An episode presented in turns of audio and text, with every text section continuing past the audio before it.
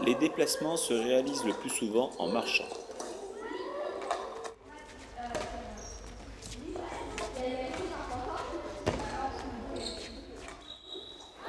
Les déplacements latéraux s'effectuent sur un ou deux pas marchés. Le joueur prend l'information trop tardivement et s'organise difficilement dans ses déplacements.